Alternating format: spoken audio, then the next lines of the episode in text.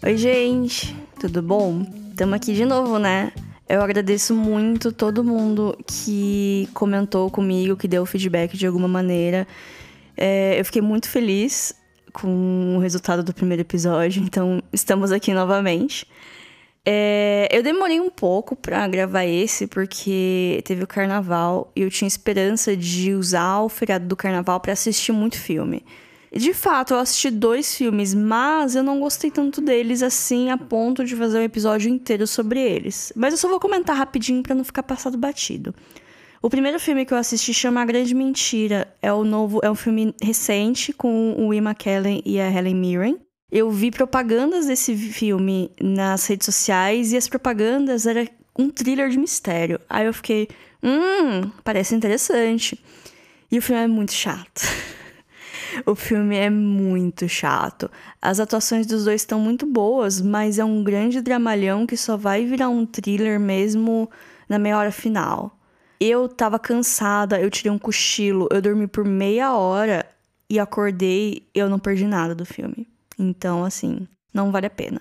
O outro filme que eu assisti foi o Assassinato em Gosford Park, que é um filme de 2001. Ele ganhou o Oscar de roteiro original em 2001. Inclusive, o roteiro dele é do Julian Fellows, que é o criador de Downton Abbey. E Downton Abbey foi criada para ser um spin-off desse filme, e no final acabou virando uma coisa completamente diferente. Então, assim, a gente tem que agradecer esse filme pela existência de Downton Abbey. O filme em si ele é interessante, ele não é nossa, que ótimo filme de mistério de assassinato. Porque é um filme de mistério de assassinato. Um monte de gente rica numa casa, alguém amanhece morto, quem será que matou? Mas eu achei que demorou demais para essa pessoa morrer.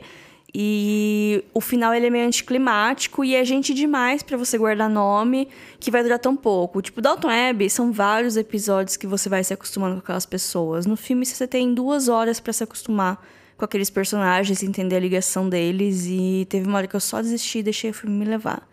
Ele é interessante, mas eu recomendo com ressalvas. Então, eu resolvi essa semana falar de um filme que eu gosto muito, muito mesmo. Eu já assisti várias vezes, eu já li o livro algumas vezes, que é Orgulho e Preconceito. E eu vou falar da versão de 2005, dirigida pelo Joe Wright, que é a minha versão favorita. Eu tive uma época obcecada pela história, obcecada pela Jane Austen, que eu consumi muita coisa, muitas adaptações, eu li alguns livros, e esse é meu favorito. Esse foi um dos primeiros que eu tive contato e é meu favorito até hoje. E é um filme que eu assisto quando eu tô meio borocochó, quando eu tô meio triste, eu assisto e fico feliz, fico tranquila e eu gosto muito dele. É um filme muito leve, é um filme muito tranquilo para assistir com a família. Não tem nada demais, é bonitinho, é filme de época. Eu gosto muito. Como eu já falei, é, ele é baseado no romance da Jane Austen. A Jane Austen ela foi uma escritora inglesa que ela publicou vários livros né, que se passam no século XIX e ela escrevia sobre os costumes da época. Então, para ela, era um romance do, sobre o cotidiano, sobre os modos da sociedade da época. Hoje a gente vê como uma história de época, mas ela foi escrita como um relato, um relato do cotidiano contemporâneo dela. Sempre no ponto de vista de mulheres que se destacam de alguma maneira das pessoas à volta delas. Elas não são rebeldes e revoltadas, mas tem um, um pouquinho de descontentamento na parte delas com o cenário que elas estão que elas estão incluídas, que elas têm que participar. É difícil falar que vou dar spoiler ou não, porque a história é bem, muito antiga, ela já foi adaptada diversas vezes para várias mídias. Tem adaptações até assim. Bridget Jones é um pouco. Tem um, um quê de orgulho e preconceito na, no seu conceito. O personagem do Colin Firth chama Sr. Darcy, sabe? Então é uma história que tá tão intrínseca que o spoiler seria que o casal se forma, porque eles se odeiam e no final eles ficam juntos. Esse seria o grande spoiler, talvez, mas que não é um spoiler porque tá na capa do filme os dois meio abraçados, então você meio que sabe que eles vão ficar juntos, sabe? A personagem principal da história é Elizabeth Bennet. Ela é uma jovem britânica que tem mais quatro irmãs e elas moram com os pais de uma cidade no interior da Inglaterra. Em muitos momentos é implícito que elas não têm muito dinheiro, mas elas têm uma casa própria, elas têm uma empregada. Parece que elas não passam necessidade, mas existe uma grande pressão da mãe delas para elas fazerem bons casamentos, para terem padrões de vida melhores e também porque, como elas são mulheres, elas não vão conseguir herdar nada do pai dela quando eles falecerem. Então tem essa coisa também. Ser uma mulher é bem ruim, principalmente nessa época e outras épocas também. A Elizabeth, ela é a segunda mais velha, tem uma irmã mais velha que ela, e ela é toda meio, ah, eu não quero casar, ai, ah, eu só vou casar se eu me apaixonar de verdade, ai, não sei o que tem. E então isso destaca ela das outras irmãs dela. Cada irmã tem uma personalidade, a mais velha, ela é mais romântica, ela é mais tradicional. Tem a do meio que só quer tocar piano, e basicamente essa é a personalidade dela, ela é mais intelectual, assim.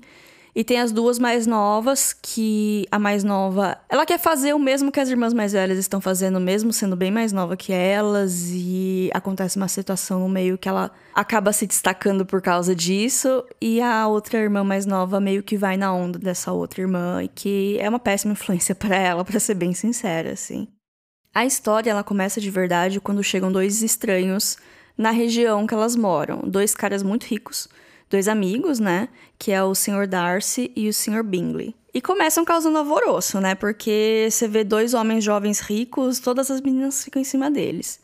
Logo se desenvolve um romancinho entre o Sr. Bingley e a Jane, que é a irmã mais velha.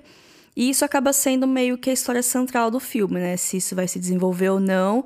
E o que a Elizabeth tem a dizer sobre isso. Ela quer, que irmã, ela quer o melhor para a irmã dela, né? Afinal das contas. E o Sr. Darcy fica enchendo as paciências da Elizabeth porque, sim, ele é todo quieto na dele, meio arrogante, ele não sabe se comunicar. E ele fica enchendo as paciências de todo mundo, e a Elizabeth odeia ele, ela fica o tempo todo, meu Deus, que cara insuportável. E aí entra o clichê. Na vida real seria insuportável, eu não consigo ver isso acontecendo na vida real, mas eu amo ver em filme. Que é o do casal que se odeia, não consegue ficar na presença um do outro, mas por motivos de história precisam lidar um com o outro e isso acaba virando amor. Se existe algum spoiler do filme, da história, é que eles eventualmente se apaixonam, porque no começo do filme isso não fica claro de jeito nenhum. Para isso acontecer, muita coisa acontece no filme, algumas coisas mais relevantes, outras nem tão relevantes. No livro acontece muito mais coisa porque é um livro razoável, ele não é tão curto assim. Então tem várias coisas que vão acontecendo que vão influenciando o relacionamento da Jane e do Sr. Bingley e da Elizabeth e do Sr. Darcy. Tudo o que você espera de um filme de época acontece. Tem gente que foge para casar, tem problemas que poderiam ser resolvidos com uma conversa, mas acabam virando uma bola de neve, uma coisa muito maior do que realmente é. Tem os parentes sem noção, tem as velhas fofoqueiras, tem os figurinos bonitos, e tem os triângulos amorosos que surgem do nada e só serve para complicar tudo. Como eu já falei, o filme ele é estrelado pela Keira Knightley, que ela deve ter uma cláusula no contrato dela que ela só faz filme de época, não é possível. O Sr. Darcy é o Matthew McFadden que faz ele. Eu lembro que na época que eu assisti o filme eu fiquei ligeiramente obcecada com ele. E eu fui atrás de outros trabalhos dele e eu fiquei bem chateada porque ele só tem charme no papel do Sr. Darcy. Pra quem tá acompanhando Succession, que é a série do momento da HBO, ele faz o marido banana da filha do velho. Ele quase não aparece. É bem triste. Ele fez outras coisas já, mas nada assim de grande destaque, para ser bem sincera. Só orgulho e preconceito mesmo. Tem outros nomes bem grandes também, como o Donald Sutherland, que ele faz o pai das meninas, né, o Sr. Bennett. Ele fez muita coisa, muita coisa, mas talvez vocês conheçam ele como o presidente Snow do Jogos Vorazes. E tem a Judy Dent também, que faz uma tia chata lá, que fica tentando causar com todo mundo. Ela. O trabalho mais recente dela foi em Cats, mas talvez não seja assim que ela goste de ser lembrada. Das irmãs também, é, a mais velha, a Jane, que querendo ou não é a que tem mais destaque no filme, ela é interpretada pela Rosamund Pike que ela fez Garota Exemplar. Ela é a personagem principal do Garota Exemplar, que também é um filme que eu gosto muito. A irmã mais nova, a Lídia, que é a que causa mais, ela é interpretada pela Jenna Malone, que também fez Jogos Vorazes, ela fez Em Chamas, e fez outros papéis pequenos também, dá para encontrá-la em vários filmes. E esse filme foi o primeiro papel da Carrie Mulligan, que fez depois o Grande Gatsby, fez Shame, fez Educação, fez bastante coisa, eu gosto bastante dela. Uma curiosidade sobre o filme é que o livro ele foi publicado em 1813, mas o primeiro rascunho já estava pronto em 1793. A maioria das adaptações, elas se passam em 1813, mas o diretor escolheu colocar esse filme em 1797. Diz ele que foi por causa dos figurinos porque no começo do século XIX estava na moda uma silhueta chamada silhueta imperial, eu acho que essa é a melhor tradução, que ele não curtia tanto, então ele resolveu colocar o filme um pouco antes, que nessa época o, essa silhueta imperial estava começando, ela até aparece em alguns momentos do filme, mas ela não é predominante. E isso eu acho que dá um destaque assim de outras adaptações. Querendo ou não, o figurino ele faz diferença, assim, acaba destacando um pouco o filme dos outros filmes que já tem. Mais uma curiosidade sobre figurino, que por algum motivo eu achei interessante. Em certo ponto do filme aparecem uns soldados. Tem uns soldados que eles estão estacionados na cidade. Isso é meio relevante para a história. O, o figurino usado por esses soldados, ele foi usado de uma série de TV que chama Sharp. Foi uma série de TV dos anos 90, começo dos anos 2000, que é baseado nos livros do Bernard Cornwell. E o personagem principal é interpretado pelo Xambin. Eu cheguei a ler um dos livros do Sharp, eu li ele inteiro, eu não gostei muito. Aí eu insisti e fui ler O Rei do Inverno das Crônicas de Arthur e não consegui terminar. Aí eu percebi que o meu problema é com o Bernard Cornwell, que é um ótimo escritor se você gosta de descrições extremamente detalhadas e bem pesquisadas dos horrores da guerra e de como um cadáver deve feder. Mas é isso, eu gosto muito desse filme, eu acho que ele é uma boa porta de entrada para a obra da Jane Austen. Eu acho que ele pode despertar a curiosidade de ler o livro e procurar mais conteúdo. Eu recomendo a série da BBC de 98, que tem o Colin Firth fazendo o Sr. Darcy. Ela é bem fiel ao livro, mas ela é mais demorada, porque é uma minissérie, né? São seis episódios, eu acho. Então são seis. É como se fosse um filme de seis horas. Mas eu acho ele muito fiel ao livro. E tem uma cena que é, nasceu icônica, que eu acho que é no penúltimo episódio, que envolve uma fonte de água. Eu lembro que eu aluguei esse DVD na locadora, foi o meu, meu primeiro contato com o filme. Eu gostei tanto dele que eu fiz uma cópia para mim, para eu ficar reassistindo. Aí quando eu consegui comprar o DVD, eu comprei o DVD eu tenho o DVD desse filme lá em casa. Eu lembro como é o menu desse filme de tantas vezes que eu assisti ele. É uma cena muito X do filme, que é ela no penhasco, assim, batendo vento. É bem bonita, mas não significa nada pro filme.